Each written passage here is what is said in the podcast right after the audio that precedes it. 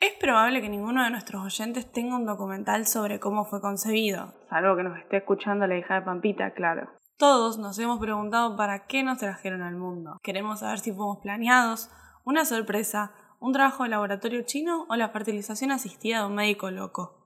En este episodio ATP hablamos de qué tan lejos están dispuestas a llegar algunas personas con tal de tener un hijo como Messi. Hola, ¿sí? ¿Me comunico con el banco de esperma? Used to keep it cool, used to be a fool, all about the bounce in my step. Watch it on the news, what you gonna do? I could hit refresh and forget. Used to keep it cool.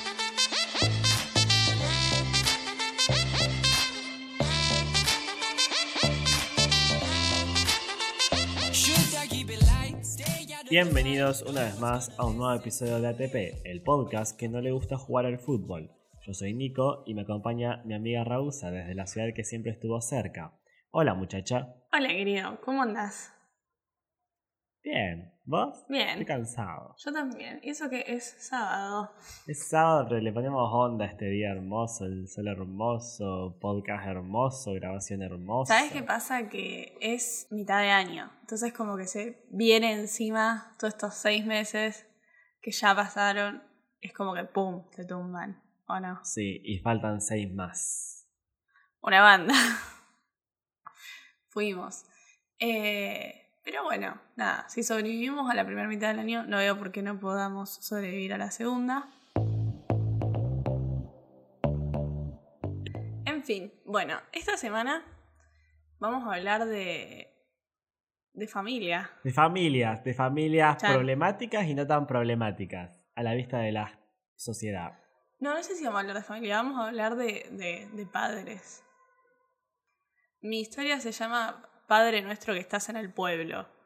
Ay, ya no me gusta cómo arranca eso. Ya, tremendo título, ¿viste? Después dije, voy a hacer una oración entera, digo, no, queda muy turbio. No, no, no, no recites nada. No, no. ¿Viste como la propaganda esa de de Santo Monitor? ¿Cómo era? No sé. ¿Nunca escuchaste esa propaganda de radio? No. Dice, eh, CPU nuestro que estás en el suelo, santificado sea tu monitor, venga a nosotros, eh, así en la bios como en el disco. ¿Nunca la escuchaste? No. Una propaganda local, no puede ser. Ya hace cuánto que viví en Rosario. No tengo radio. Bueno, nunca aprendí. Es una propaganda de radio de un lugar de Rosario que arregla y vende partes de computadoras y es mortal porque es un Oh. padre nuestro a la compu. Ay, hagan propaganda por Instagram como cualquier ser de bien en el 2022. No, bueno, pero esta es una, una oración que tiene muchos años y está muy buena. Creo que es de Don Web, una cosa así, no importa. La cuestión es que vamos a hablar de, de paternidades problemáticas. Y sí, pues son hombres, tipo, son padres, ese es el problema de este episodio. Justo yo, la persona más capacitada para hablar sobre padres. La cuestión es así. Vi un documental en Netflix que me voló la cabeza y lo recontra recomiendo porque es re cortito, dura una hora y media. Tipo, no existen los documentales de una hora y media. Son. Sí. Todos los documentales son de una hora y media. Bueno, si dura. La si sociedad, hot take, hot take. Netflix nos ha acostumbrado a ver documental, docuseries que te duran como 85.000 capítulos, pero en realidad los documentales existen desde antes y duran una hora y media. Y son divertidos. Bueno, ban- bancamos los documentales de antes. Este igual está en Netflix. Tampoco que pa- pasan muchas cosas, pero la historia es re turbina. ¿La querés escuchar? Sí, la quiero escuchar. La historia eh, transcurre en Indianápolis, Estados Unidos, que no sé si es una ciudad chiquita, un pueblo, o ¿qué? La cuestión es que, nada, más o menos, para ubicarnos en tiempo y espacio, en la época de los 80, el tema de la fertilización asistida no, no estaba tan pulido. El tema es que, bueno, nada, en los 80, eh, cuando uno necesitaba un donante de esperma porque una mujer no podía quedar embarazada, pedías un donante. Y el donante no es como ahora que tipo hay una carpeta de donantes anónimos, tienen que firmar eh, una declaración renunciando a la paternidad de la persona, estableciendo el anonimato, etc. En ese momento era como, bueno, que quiera donar, dona y probamos. Y decían de que tenían en, en esta clínica de fertilidad asistida una libretita con características. Tipo, el donante 1 es rubio de ojos claros y mide 1,80. El donante 2 es de tez morena, ojos café y pelo rubio. Y así, entonces vos elegías en base a las características que, que tenían en la libretita si eh, con tu marido estaban buscando familia y, y no podían tener eh, por culpa de él. Y lo que te decían a vos es que un mismo donante no lo usaban más de tres veces.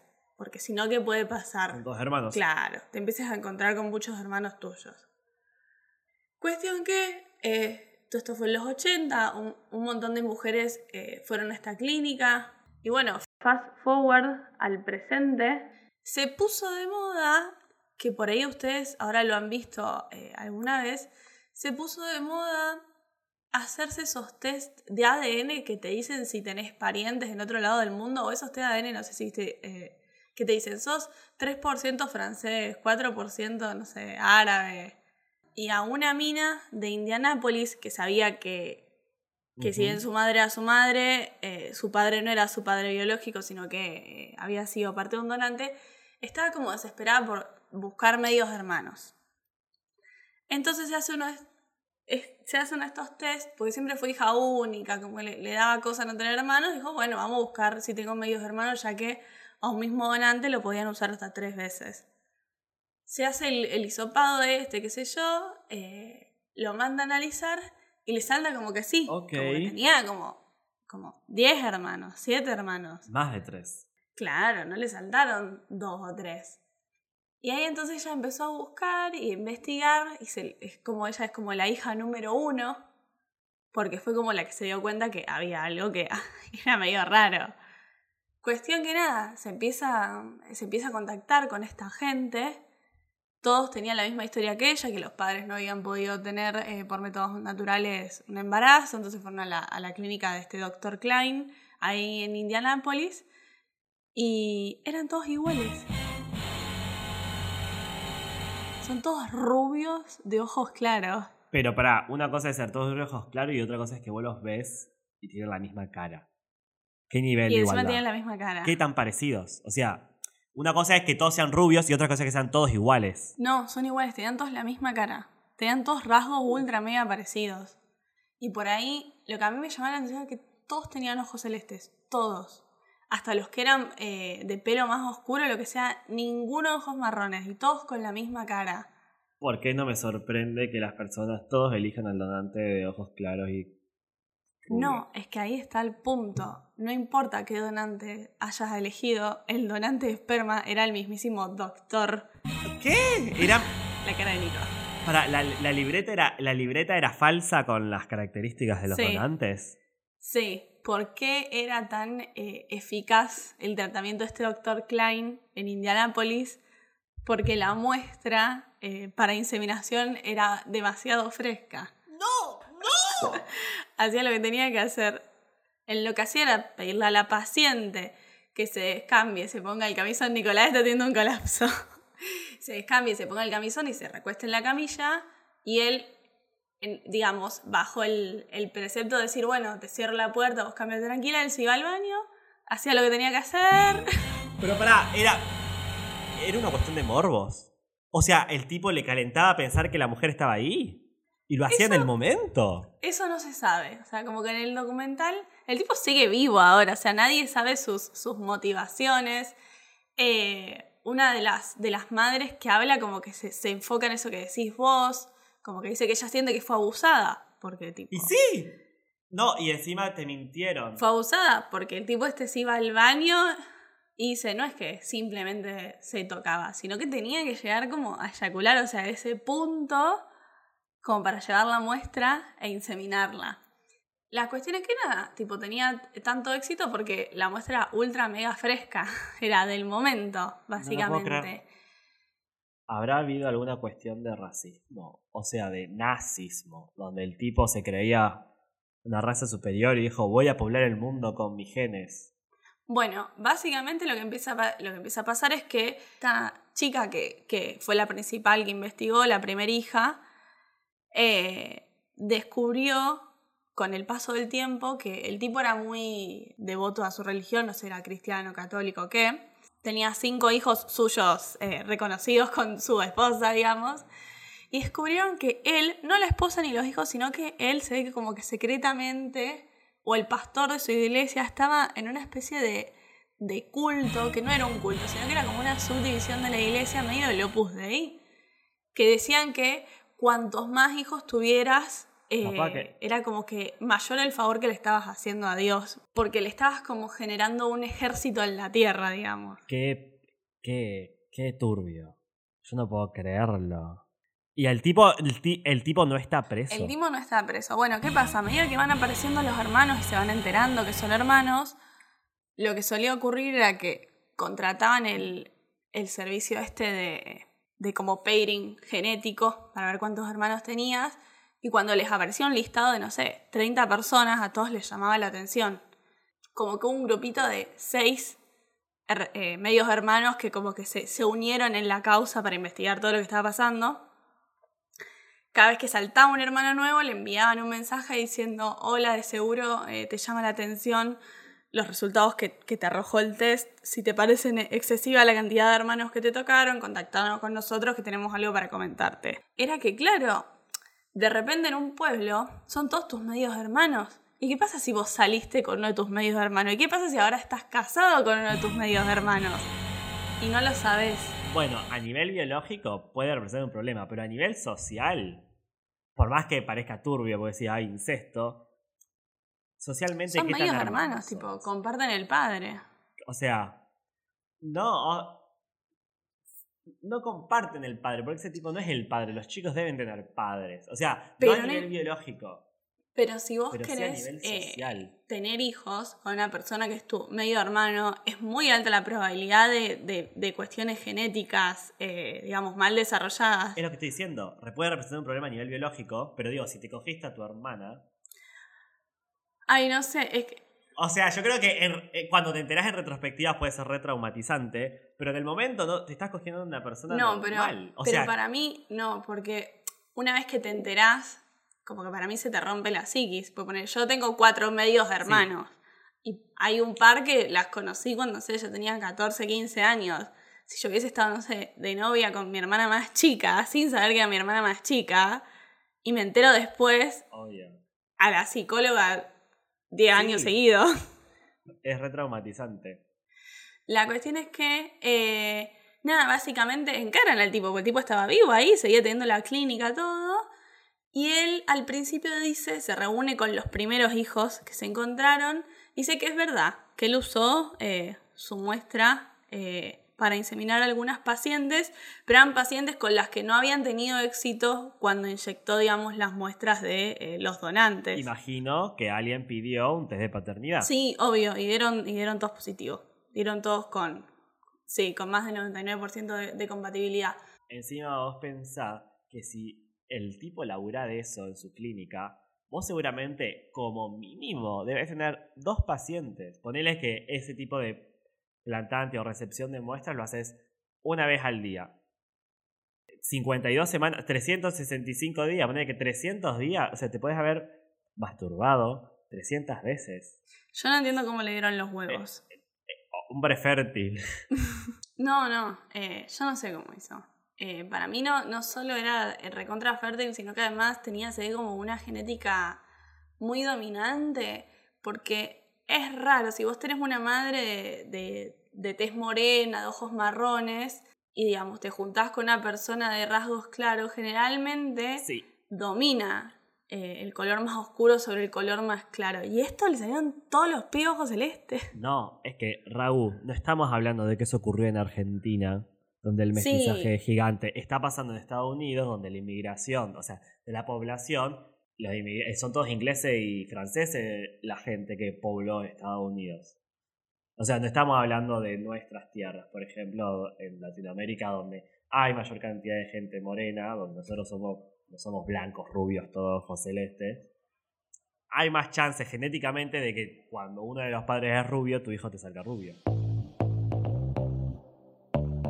Claro, encima yo imagino que eh, estas cosas ocurrían en, lo- en los 80 cuando las técnicas de fertilización asistida recién estaban comenzando. Es increíble cómo hoy hay un negocio gigante al respecto. Una vez leía un artículo sobre el tema y me acuerdo que eh, a los donantes de espermas les ponen un precio dependiendo de las características que tienen. Entonces, las- ¿Qué? No, un montón. o sea, pero en- en muchas veces en la actualidad lo que sucede es que la fertilización asistida ya no solo la usan personas que eh, por alguna razón tienen problemas de infertilidad, sino son personas que tal vez, no sé, quieren ser mujeres que quieren ser madres solteras, no sé si existirá el caso de padres solteros, o, Sí. o dos personas del mismo sexo que quieren ser padres también. Acá en Argentina, acá en Argentina, Marley eh, hizo ser eh, padre soltero y eligió un donante. Y para mí no por nada. Mirko salió rubio ojos celestes. O sea, tuvo que buscar alguna donante mujer que por lo menos en su linaje genético tenga gente de rasgos claros. Sí. En el artículo mostraban una- un aviso donde buscaban personas, estudiantes de Yale, que es una universidad muy prestigiosa de Estados Unidos, y que sean además atletas. O sea, eh, eh, buscan eh, genes en los cuales vos sos atléticos, vos sos más inteligente y vos sos lindo. Y el problema de todo esto es cuando la razón supongo que es una cuestión de, de cómo querés que salga eh, tu hijo. Claro, una cuestión racista. Sí, sí, y, y la- y, eh, está disponible para hacerlo. Y vos, por ejemplo, te pagan más si sos blanco, tipo con un buen, un buen, ¿cómo se llama? Eh, ACT, no sé cómo se llama el examen eh, yankee de, de- para entrar a las universidades. Ah, es, es Haití. SAT, si vos te tipo buscás, tipo tenés un excelente SAT, sos rubio, caucásico y además haces un deporte, tipo, puedes hacer mucha plata. Masturbándote. Hablando de genes elegidos, pasó la noticia de esta semana en el mundo tecnológico fue que liberaron a un chino, al primer chino, a la única persona en este planeta que editó bebés humanos. Lo que ocurrió fue antes de que existiera ATP, por eso nunca cubrimos esta historia, pero ya que al tipo lo liberaron, vamos a aprovechar para contarla. Todo se remonta a 2018, cuando un científico chino, en una reunión, cuenta que usó CRISPR para modificar genéticamente a dos embriones humanos. Y no solo que lo hizo, sino que se los implantó a una mujer para que crezcan y nacieran. Y efectivamente nacieron. Esa acción, cuando en un principio parecía revolucionario para la ciencia, terminó con su carrera. Y terminó preso. Así que para arrancar primero, Raúl, ¿qué es CRISPR? En una oración. En una oración, eh, CRISPR es una tijera informática para cortar y pegar pedacitos del ADN humano y editarlo como vos quieras. Nos permite poner y sacar genes a nuestro gusto y piacere y encima hacerlo de una manera barata y sencilla sin muchos errores. Eh, las personas que lo descubrieron fue creo que en 2008, 2010, o sea, hace una década tiene esta tecnología que revolucionó la ciencia y no hubo quien faltara cuando descubrió para decir esto lo van a empezar a aplicar a humanos. Hasta entonces eh, nunca nadie lo había usado en humanos, es más, uno podría haberlo hecho en genes, pero nunca nadie agarró y lo implantó en una mujer. Todo explotó cuando el tipo lo cuenta en un congreso de lo que había hecho. Él comenta que había hecho una publicación, o sea, había escrito el informe de las cosas que hizo y lo mandó a publicar. Muchos, muchas investigaciones antes de llevarse a cabo primero pasan por un comité de ética para ver justamente si es ético y moral o no hacer lo que vas a hacer y más si vas a experimentar en humanos. Claro, ese fue el problema. El tipo dijo, sí, sí, sí, yo ya lo mandé. Y, y la gente en el Congreso le preguntó, bueno, ¿dónde está como la prepublicación? Porque muchos científicos lo que suelen hacer es, eh, cuando está, aún está en revisión y la publicación efectivamente va a salir, la suben a internet para que otros científicos puedan ir viéndola y puedan seguir avanzando en la disciplina que sea de la cual estamos hablando. El tipo no prepublicó nada porque le recomendaron no hacerlo por las dudas, y la editorial, a la, revista científica a la cual le mandaron la publicación, eligió no publicarlo.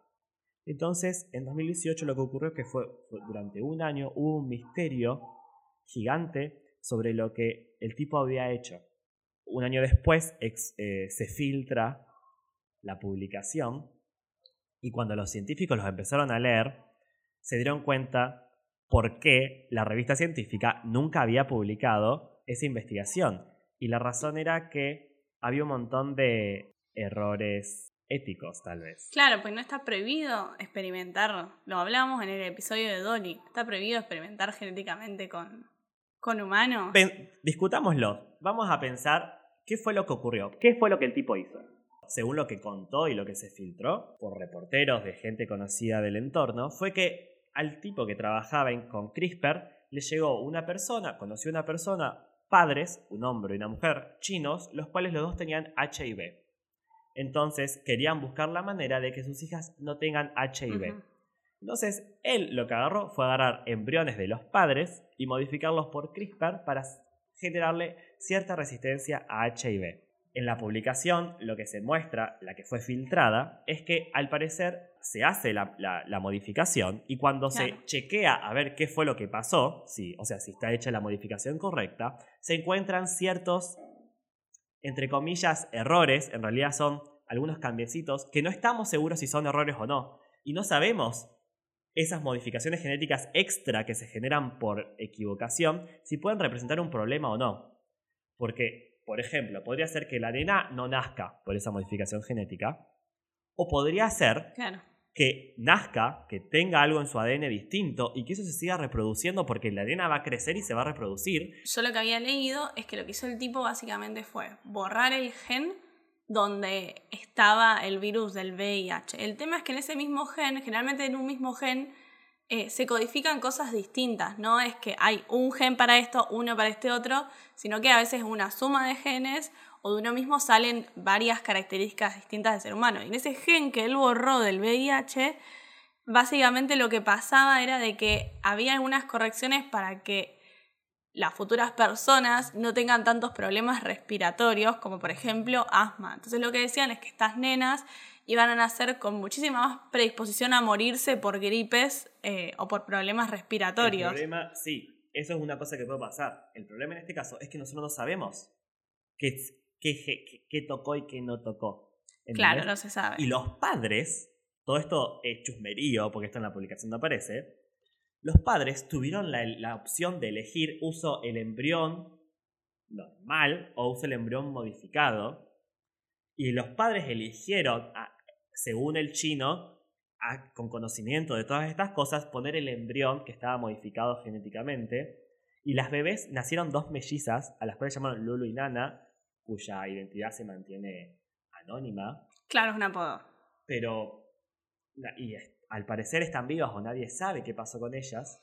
Yo lo que leí fue que se, después de que al tipo lo procesan y lo meten preso, eh, se hizo un comité de científicos a nivel internacional en el cual van a chequear la salud de estas personas para ver cómo crecen y, estudiarlas para ver qué eh, cambios genéticos tal vez pueden presentar cuando van creciendo y qué influencias puede tener sobre la raza humana. O sea, uno, uno, uno puede hablar con livianeza sobre esto, pero posta que si llegara a haber algún cambio, podríamos generar cosas que cambiarían la identidad de la humanidad para siempre. A mí me pasó que yo me acordaba de toda esta historia, porque me acuerdo en 2019 cuando mi mamá me contó, me dijo, ay Sofi, no sabes, nacieron los primeros bebés sin el gen del VIH. Como tipo revolución medicinal, esto es algo que ahora se va a hacer, nos van a editar a un montón de bebés para que, digamos, se deje de transmitir el virus verticalmente, eh, digamos, de manera hereditaria cuando los dos padres lo tienen. Así que nada, ella lo había visto como algo bueno en su momento. Y evidentemente no, porque el tipo este se mandó solo y andás a ver qué toqueteó. Así que bueno, Lulu y Nana ahora viven en un acuario con cola de delfín. Son eh, las nuevas, las nuevas X-Men. ¿Por qué no sería ético tratar de curar el VIH de esta manera? Es que eh, yo creo que curar el VIH no es el problema acá. Eso sería justificable, porque obviamente hay muchísimos científicos en la actualidad tratando de curar la enfermedad. El problema es la adición de genes, porque leía un artículo de opinión hecho por un científico donde justamente explicaba eso. No, hay ningún problema con eh, tratar de curar el VIH. El problema es que cuando los el grupo de investigación de este señor chino implantó ese, eh, ese embrión en, en una mujer, lo que está haciendo, ellos no eran un grupo de investigación tratando de curar el VIH, ellos eran un grupo de investigación que trabajaban con CRISPR para hacer edición de genes. Claro. Ellos no estaban tratando eh, de curar el VIH, ellos estaban tratando de modificar genéticamente Y humanos. buscaron esto, o sea, usaron esto de excusa. Y, tenía- y usaban, usaban ese ejemplo como sistema de estudio. Entonces, esto genera muchas preocupaciones porque en la actualidad y, en relación con el tema anterior, tenemos la tecnología en nuestras manos para poder hacer bebés a nuestro gusto y piacere, de la manera que sean. Y nosotros tenemos que empezar una conversación sobre qué vamos a hacer cuando en 10 años nosotros podamos elegir el color de ojos de nuestros bebés. Un montón. No estamos preparados, no estamos listos. Primero hay que intentar que el mundo no se muera con el cambio climático y después vemos de qué color queremos los ojos de nuestros hijos. Eh, es re loco, es re loco porque está la opción y hay una, no sé si es, hay un, no un dogma o un principio de la tecnología y de la ciencia que dice que cuando la, tecnología está, eventualmente se termina usando, haciendo referencia a, a casos de la historia donde cuando alguien inventa algo, los humanos, otros humanos o los quienes sean, terminan haciendo uso de esa tecnología porque la tecnología existe. Es como decir, alguien creó el fuego y lo vio peligroso, no pudo frenar de que la gente empiece a usarlo. Alguien creó la bomba atómica y no frenó a la gente que quiso usarla. Claro. Alguien creó CRISPR y nadie va a poder frenar a la gente a usar como quiera a, la, a esa herramienta. Y no quiero decir que CRISPR es malo. Como el fuego tiene muy buenos usos y nos ha beneficiado de un montón de maneras. La energía nuclear es una fuente de energía que posiblemente sea la razón por la cual podamos no prescindir del petróleo. Y posiblemente CRISPR nos ayude a entender un montón de cosas más sobre los organismos vivos y sobre las enfermedades. Pero todo puede ser usado Para mal. para mal. Es que el, no sé si editar a tu bebé. O sea, no me animo a, yo a decir hoy editar a tu bebé. Está mal. Bueno, serie recomendada a raíz de toda esta problemática que la trata tal cual. Orphan Black, la encuentran en Netflix, creo. que es exactamente esto, tipo todo un grupo de personas mellizas, gemelas, clones, lo que sea, fueron editadas genéticamente. Así que bueno, se nos terminó el tiempo. Se nos terminó el tiempo. Si quieren hacernos una pregunta, un comentario o insultarnos, pueden hacerlo eh, por Instagram en ATP el podcast. Ahora tenemos TikTok. Esto ha sido todo. Yo soy Nico, ella es Raúl, esto fue ATP y no se olviden, como te ven, te tratan. Y si te ven mal, te silencian en Instagram.